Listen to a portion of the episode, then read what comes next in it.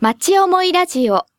この番組は毎週西東京市という町でご活躍の方々にご登場いただき、この町に対する思いを語っていただきます。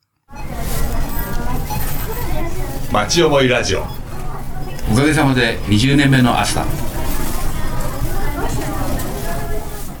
FM 西東京をお聞きの皆様おはようございます有賀達郎です毎月第3土曜日は株式会社アスタ西東京社長の古島律さんにお話を伺っています。おはようございます、おはようございます。えー、もう12月になってしまってもうあと少しですね今年も、そうですね本当にもういよいよもう12月も、ええー。あと少しと。ーあの12月というと、この6日だったかな土曜日。あのここのペデストリアンデッキアスタの前で、ウォーキングね。いやはいはい。ウォーキングイベントがあって、ええすごい人がたくさん来ましたね。大変なにぎわいだったんですね、はいアスタもあの日は売り上げすごかったじゃないですか？えおかげさまでね本当あの何千人っていう人がね、はい。い、ろいろとこう来ていただきましたので、はい。売り上げの方もだいぶ貢献していただきましてありがとうございました。いえいえいえ。もう本当天気も良かったんでああやってあの2000人ぐらいの方が、えー、と武蔵関から歩いてきてそうですね。早い人は1時間15分ぐらいで来ちゃうんですよね、い、ろんな人がいてでパン屋さんが、まあ、アスタの中にパン屋さんってはないかもしれないけれども。それでね、はい本当あの前もって話は聞いておったんですけどパン屋さんがね4店舗ぐらいお店を出されるとはいいう話で、えー聞いておりましたけども、ええ。後から私どものあの石井菓子店さんがね、あ和菓子の石井さん、えーあのうんはい。商品を出していただきまして、なんか相当売れ行きが良かったというふうに社長から聞いております。あそうですか、はい、なんか石井さんすごく忙しそうに動いてましたよ。あのお店からまたペテスラデッキまでまたこう持ってってみたいな形で。養老もなか。養老もなんかね、えこの番組いつも田村さんってあのアスタの出てきていただいてますけどもそうですね。田村さんも現場をご覧になられたんでしたっけ？当日のお昼過ぎぐらいにペデストランデッキを拝見したんですがもうものすごい人だかりの大勢のお客様がいらっしゃいましてパン屋さんも3店舗中2店舗はほぼ売り切れという状況でしてまたあの地下の石井さんも養老もなかがほぼ売り切れという話であの皆さん笑顔でいらっしゃったのがとても印象的でした。帰る前に皆さんがこの辺のお店アスタもーそうだし、いろんなとこで。界隈のね他のビルのっていうかお店もはい。だいぶ潤ったんじゃないでしょうかね。ね。はい。まあ、あの西武鉄道のイベントに乗っかった形ですけどでもいいですね。そうやって盛り上がるのも。ね。はい。まあ天気もね良かったしはい、よかったですねいよいよそれで来年はこのアスタ20周年になるんですよね。そうなんです。もういよいよはい。平成7年の3月にええ。ビルがオープンしまして、うん。えー来年の3月ではい。20周年とえいうことで、まあ、いろいろといろんなことをまあ企画しておりますけども、なんかはい。面白い企画あるんですか、そうですね。あのーちょうど20年ということでございますから、はい。このビルもいろいろと修繕はい。安全安心なビルを目指しておりますので、修繕工事もやっておりまして、まあ、外壁なんかもかなりもう綺麗になったわけですが、は今あの床をねえ床のタイルをちょっと張り替えをするということでい。ろいろと企画、ええ。検討した結果ですね、まあ、全部張り替えるのが一番いいんでしょうけどお金もかかりますから、はい。あの一部修なんて要修理のところを中心に、ええ。その周りをえ何枚かというふうな形でもって、え綺麗になってなおかつお金の方もね少し削減できるような形で企画で、はい。えあのタイルをそのタイルはええ。普通のタイルを張り替えるだけなんですか？それでねあのせっかくタイルを変えるんで、え何かこう工夫しようとうんうん。いうことで、まあ、と今考えてるのはあの、えー星座。はい。あの生まれつきによって星座がとか水亀とか水亀とかありますよね、それの星座を12と12種類と、あとはせっかく西東京でございますんで、はい。西東京のそのランドマーク的なえいろんなこのなんていうかなそのものを、はい。あのいわゆるこう図案化してね、ええ。それをタイルにししようかなと、いうのでえあのいろいろとこう候補をえうん。その出しましたところ、はい。西東京には結構有名なものがね、ええ。ーございまして、ええ。ーまあ、純不動でございますが、はい。えーまずはあのギネスブックに載ってるという、はい六都科学館、はい。それとあの FM さんの、ね、近くにもありますけどもあの、えースカイタワー西東京です、はい。六都科学館とうちの間がえーはいはいはい。あれがあのーつい最近まであの日本で3番目に高いタワーと。はい。知らない方は知らない方もしれませんけどはい と日本で3番目に高いタワーと言われたのが最近あのねスカイツリーができまして、えー東京で3番目とそうですね。いうふうなこと今度は3番目という名前がいいいいらしくてこれもいいだろうと、いうこととかですね、はい。それとあのやはり、えー、田無といえば総持寺。ああはい。あのお寺の総持寺さんですね、はい。それとあとはあのお寺といえば神社ですね。隣田無神社。神社はい。こちらもね、はい。有名なあの作家彫刻家が作られた作品が、あのあるというね。はいあの有有名な神社でございますので、はい。田無神社と、えーそれと手前味噌でございますがアスタビルと。はいはい。いうことで5つだ玄関口。5つ言いましたかね。はい。えーということで行こうと思ったんですが、はい。実はつい最近、はい。あの下野谷遺跡という、はい。あの大変素晴らしいあの遺跡がですね、ねたまたまあのうちのセンターコートで、はい。その遺跡の展示会をやってらっしゃいましたね。やりまして、はい。そこでいろいろとあの専門の先生に、はい。あのいろいろとあのお聞きししましたところ大変なこれは文化遺産というか、はい。ということでぜひこれも入れたいと。そのタイルの一つに。あのー亀田さんのね、はいあのーご説明で、うんうん。えー現地も見に行ってきました、はい。まあ何しろ4000年以上前のん。中で1000年の歴史その縄文時代のはい。歴史があるということで、まあ、後ほどちょっとこれははい。じゃあぜひそのえーはい。ということであの都合、えー星座が12と、はい。えーランドマークが六6個と個ですか？18種類のタイルがですねこのアスタービルのはい。あると随所にですね一応あると。あるところとかええ。随所というぐらいですか？らまたあのこれをまた何か使ってえ。企画、まだ。遊び心もありますので、はい。まあそういうのができると、はい。まあね来年早々には皆さんにご披露できるんじゃないかなというふうに思ってますので、はいぜひあの楽しみにしていただきたいというふうに思います。はい、楽しみですね。で今日はこの後じゃああの下の谷遺跡のことについてもいろいろお話を伺そうですね。せっかくあの私の方からもお話お願いしましたところ喜んでご説明いただけるということでございます楽しみにしてますので、はい。はい。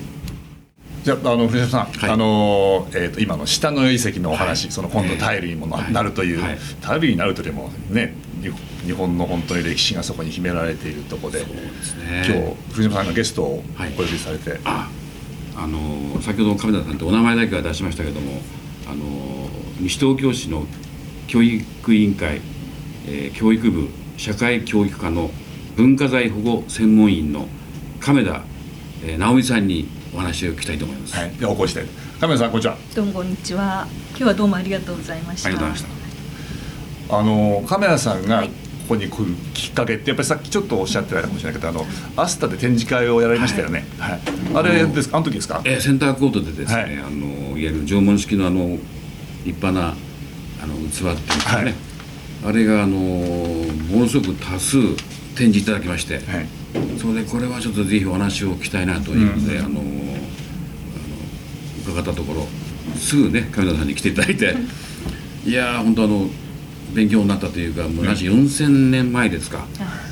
のからご、まあ、あの要するに1000年1000年にわたる、えー縄文時代の遺跡が全てこの西東京市のから発掘されたと、その一部をねお越しあの展示していただいたわけでございますけども、非常にお話といいものを見たと見て一部あの許可で触らせていただきましたけども、はい。大変も感激しちゃいましてですね、ええ。あの現場ええでその後あの、はい。課長さんあのね車でご案内までいただきましてですね、え現地を。亀田さんが、はい。じゃああの藤島さんをお連れしてこう、東伏見駅からも近くのところでございますよね。駅から歩いても7分かからないぐらいの高台の上なんですけど、やはりあの遺跡というのは現地に立っていただかないとその当時の感覚というのがこう戻ってこないと思うのであの非常に来ていただいてありがたかったと思います。こちらこそありがとうございました。どうですか？行かれた時の印象っていうのは。いやですからね本当ねあの4 5千年前から人間がですね というかその縄文人っていうかね人間の大祖先ですよね、はい。があのせ生活したと、しかもお話によればそこで1,000年以上の生活が営まれてたということをお聞きしましてね。なぜわかるかっていうと、まあ、後ほど詳しい話があるかもしれませんがやはり縄文の土器も進化してるんですね。でそれでも1,000年のこの歴史の中の上進化した器がああるということが言えるからそこで5,000年あ1,000年間生活があったと。こういう話で。もうあの古島さん解説できます。本当ロマンチックっていうかですね。本当にロマン感じますよね。そうですね、そういうふうに感じていただくのが一番でして、ね。まずあのロマンを感じていただいて、はい。それからやはり今おっしゃっていただいたように、1000年間の間この西東京に自分たちの祖先がいたっていうそういうすごく身近なものとして、ええどうしてもあの私の先ほどの職名なんかも聞くとすごい堅苦しい感じがしますよね。そういうのではなくてですねあのうん。本当に身近なもの自分たちの生活の一部っていうか、うん。まあ、それをこう作り上げてきたものというふうな感じで感じていただけるといいなと思ってるんですよね。ね。はいぱりあそこにあるっていうのは、ちょうど石神井川のほとりのちょっと高台になってるという、はい。その水の流れと高台っていう、そういう環境が大きいんですか？そうですね、そうです。今はあのあまり水の豊かな土地じゃないような西東京市イメージですけれども、ええ実はあの石神井川ともう一つ北には白子川という2本の河川が流れてまして、かつては。でその流域にそういった遺跡がたくさん実は今も、ね。はい残ってるんですね。これは、はい。えっ、とまあ東伏見のあたりですよね。もっとずっといろんな範囲にもある、あったんですか？例えば都内っていうのはもっと発掘されちゃったっていうか、建物がどんどんできちゃってる。えーはい。はい。そうです。あの今あのお話にあの関係しますけれども結局水辺の周りというのは、まあ、これは時代によって違うんですね、うん。その縄文時代今下野谷遺跡が今回国の指定になる予定になったわけなんですけれども、そのメインになった縄文時代あるいはその前の旧石器時代っていう時代はうん狩猟をしている狩りをしたり採集してますから水があの近くてそれで高台の場所っていうのが一番村を作るのに住むのにはいい場所なんです。ですからそういったところですと都内各地に実は遺跡はたくさんございます。ただやはりあの都心部ですともう開発でなくなってしまっているですとかそういったことでなかなかそういう大きな遺跡は残せないんですね。それともう一つはそのやはり大きな遺跡ができる場所というのがかつてもある。今でも住みやすい場所住みにくい場所ってありますよね、はい。ですから遺跡はたくさんあっても下野谷遺跡のような大きな村がある場所っていうのはそうそうないんです、ね。はい、うん。そんなにはないんですよ。不思議なのはあの、はい。千年ですよね、はい。はい。なんか狩猟民族っていうとはい。なんかこう取ってね、はい。食べ尽くしてまた違うところにこう行くようなイメージなんだけども、うん。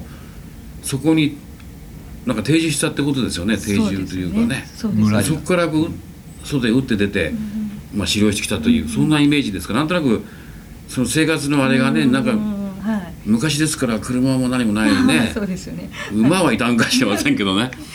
それでこういたってなんとなくこう、ん。思いを馳せますよね、うん。そうですよね。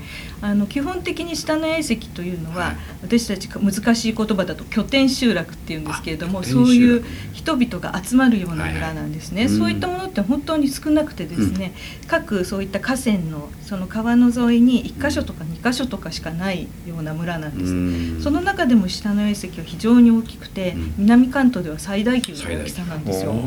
それがやっぱり理由は今おっしゃっていたんですけれども、うん。いただいたんですけれども、あの縄文時代それこそ本当に馬も馬も実はいないんですね。えーいないんですか あのそういった、えー、ともちろん車もありません、えー。じゃあ何かっていうと例えば川沿いにただ船はあるんですよ。丸木船で移動すると。か、はいはいはい。あるいはまあ歩いてまあ近くの、えーあるいは遠くの山々までも行くんですけれども、でもやはりその住みやすい場所まとまる場所っていうのがあって、そこにまた戻ってきて、いろんな人が集まって交流をしてあでそこから情報がまた小さな村に行って、えーそういうことを多分うん。繰り返していくようななるほど。とってもネットワークがあるんです。それでもうあの当時はですねもしかするともう農耕も始まっていたかもしれないっていう最近はお話もあるぐらいうん。その豊かに自然を使っていく生活というのができてるんですね。なのでうん。そういった意味でもあの下野谷遺跡はい。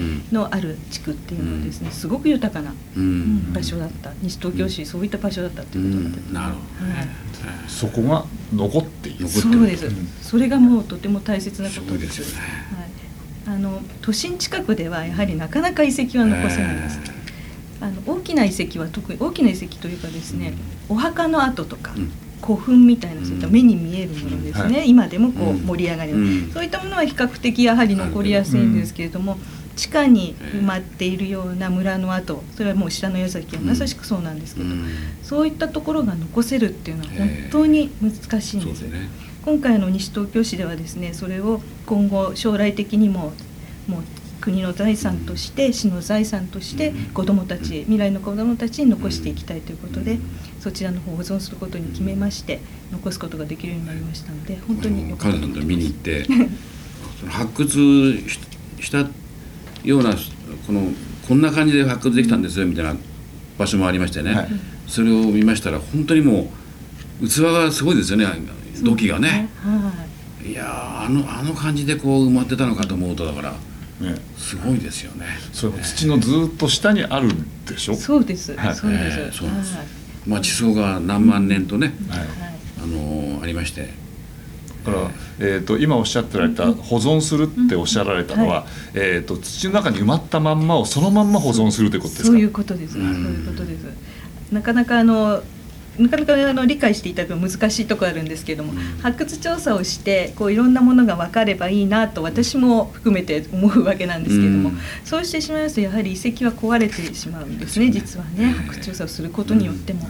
なのでなるべく手をつけずにそそのまのま将来に保存するっていうのが、はい。まあ、ぜひこれはね西東京、まあ、国も指定予定ですからいろいろと予算もつくのか分かりませんけども。ねぜひ、いろいろ助けていただかないとえーそうですよね。えそ残していくことに意味があるんですね。そうですよね。はい。それは、えー、と市民の方々がはい。そういうものをこうここにすごいのがあるぞ、うん。これをすどういう形で残していくかとか、はい。はい。そういうのをいろいろ一緒に考えてらっしゃるのもすごく意味があるんですか？そういうことなんです。あの下の遺跡が残ってきた最大の理由はですね、周りにいたもう古くからなんですけれども、最初の調査からその残すための調査を近隣の研究者であるとか、住民の方々が一緒になってしてきた。そういったことが大きいんですね。うんで、さらに今遺跡公園を一部に実は平成19年に作っているんですけども、あそちらを使ってイベントなんかもさせていただいてるんですが、ほとんど主体は市民の方々です。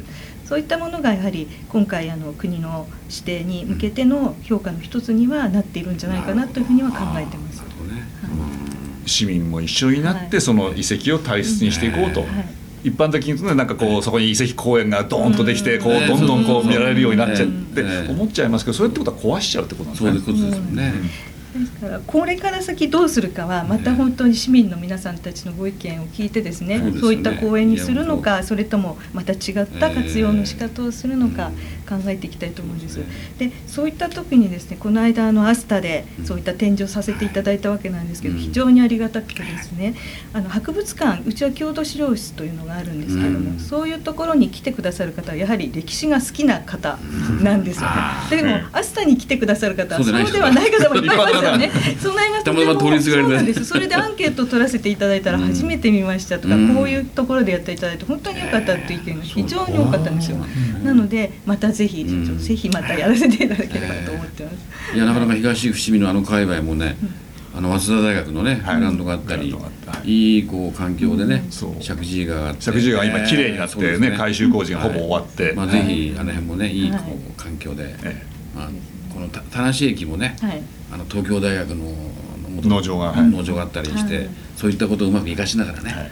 こう残していければいいなというふうに思いますね。はい町思いラジオ。おかげさまで20年目のアスタ年末年始そして来年3月は20周年ってそうです。これからなんかいろいろいろんなことをえ終わりまあ、あのいろいろと企画してますので、はい。えじゃあそれはちょっとなんか少しご紹介していただいてもいいですか？この先のスケジュール的なことを。聞いてらっしゃる方に。じゃあ田村さん、はい。またご登場いただいて、はいあの少し明日のイベントとかその他教えていただいてもいいですか、はい、そうですね。直近であの年末年始のごはい。案内ということで、えー25日の木曜日までは2階センターコートで毎年恒例になっております明日冬のジャンボ福引きの抽選会を開催しております。はい。それが終わりまして26日の金曜日から30日の火曜日までは、えー毎日ですね何かしら音楽イベントまたあのお子さんの大好きなアンパンマンの握手会などを、えーえー予定しております。えはいそれであの、まあ、明日もですねあの年末年始営業時間が変更になりますので、はい。とそちらの方もぜひご案内させていただきたいんですが、はい。えー29日のえー日から31日まで年末の3日間は、えー通常10時開店が朝9時ということ9時開で店。9時開店ですね、あの皆様の年末年始のお買い物のご準備に、えーお役立ちできるようにということで開店時間を1時間早めさせていただきます。閉店時間は？閉店時間はあの変わらずなんですが31日だけ3階のレストラン街がえー通常より1時間早い21時の閉店となります。じゃあ29、30、31が朝9時から開いてるってことですね。はいそうなります、で、はい。元旦は年に1回のそうですね申し訳ございませんが全館休業とさせていただきまして翌1月2日からですねあの明日初売りということで各店福袋等をご用意して皆様のお越しをまたお待ちしております。1月2日は10時から。はい10時営業になります元旦は田村さんどうされるんですか？あのまあそうですね。また走ったり してると思います。初初ランをするわけですか？ですね。はい。初バイクとか初スイムもあるんですか？初スイムはちょっと 寒いのでやめておきます。はい。それがまあ年末年始で、はい。その20周年に向かってはなんかいろいろまだこれからですか？まだ発表できないことなんですか？あの先ほど社長が申しておりましたがあの来年3月がマスター20周年ということでそれに向けて今各関係各所といろいろと、えー詰めております段階ですのでまたそれが決定次第えーまたチラシ等であの発表させていただきたいとは思います。はい、はいなんか少しお手伝いできればと思っておりますので。またよろしくおはい願いいたします。まあ、さっきの話ですけども、はいあの縄文土器をね並べてあったわけですよ実は最初2階にあるんですよ洗濯コートは、はい。3階からこう見えるんですよ2階のこのやってるところがね、はい。そこでさらっと見てこういつも降りてくるのが習慣なんで、ね見たらですねでかい縄文土器がですねねなんかさらっと置いてあるから 私一瞬ドキッとしましたね。ちょっとこうなんか壊れたらどうするんだろうと思って、はい下まで来て見たらちゃんとしっかりとなんなんていうんですかね。手ぐすを。手ぐすっていうんですかね。あれでピシッとこう、はい。固定してありまして、はい。そういう心配は全く あれもなかなかね興味引きましたですよ。ああそうです。どうなってんだろうと思いましたね本当に、ね、ガラスケースの中じゃなくて本当に目の前で、ええそうなんです。ね、それはなかなか展示のねあれもだいぶ工夫されてご努力の後がそれは当にあのそういう機会もなかなか本当にないと思うんですよ。ええ。博物館に行ってももうちょっとこう、はね。距離があの距離がありますよね。ええ。なるべくそういったところをなくせるようにというふうにはちょっと特にこういった身近な場所でできるっていう利点かなと思ってました。町思いラジオ。おかげさまで20年目のアえっ、とですね、今回お話をさせていただいた下野谷遺跡なんですけれども、えっ、とこの今度の2月か3月に国の官報というまあちょっとこう通知文通知のなんていうんですかね新聞みたいなのがあるんですよね、文そういったものにあの書かれることによって正式に国の文大切な文化財国の史跡ということになることになります。これ皆さんのおかげで本当にありがとうございました、ねえーということはもうあの決まったということでいいんでしょうかね。いえとりあえず今の段階ではまだ予定という形でえでそれをですね実はあのどこで見れるんだろうと思っていただいてはい。これを聞いて思っていただけると嬉しいなと思うんですが、えこれはですね今西原というところに郷土資料室というのが実はあります。そちらの方に、えー常に展示をしています。月火お休みですけれどもそれ以外は空いていてきちんとあの説明してくれる人もいますのでぜひまた皆さんもそちらにも足を運んでいただければいいと思います。田無駅ひばりが丘駅両方からバスが出ています、はい、西原グリーンハイツというところで降りてください。今あの、えー、とオープンしてるのが、はい。えー、と月間お休みっておっしゃいましたっけ？えっとそうですね。土日もやってらっしゃる。やってます。あはい。じゃあ一般の方見に行きやすいですよね、はい、そうですね。いや本当におかげさまでこのアスタービルも来年20年20周年ということでございましてあの、まあ、いろいろと企画も考えております。あぜひあの田無駅前のアスタービルに足を運んでいただいて、えー安全安心なビルで、えー親切丁寧な接客で応対するということをモットーにやっておりますのでえーぜひ、えーよろしくお願いします。あの先ほどもお話ししましたがあの年末年始いろいろとイベントまたあの初売りの商品等も取り揃えてお待ちしておりますのでぜひ足をお運びいただければと思います。今日は皆さんこの番組のためにお越しいただきましてありがとうございますどうもありがとうございますありがとうございましたありがとうございました。お楽しみいただけましたでしょうか？町思いラジオ。この番組は、ポッドキャストからもお聞きいただけます。番組では放送しきれなかった部分までお楽しみいただけます。詳しくは、FM 西東京、または、町思いラジオで検索してください。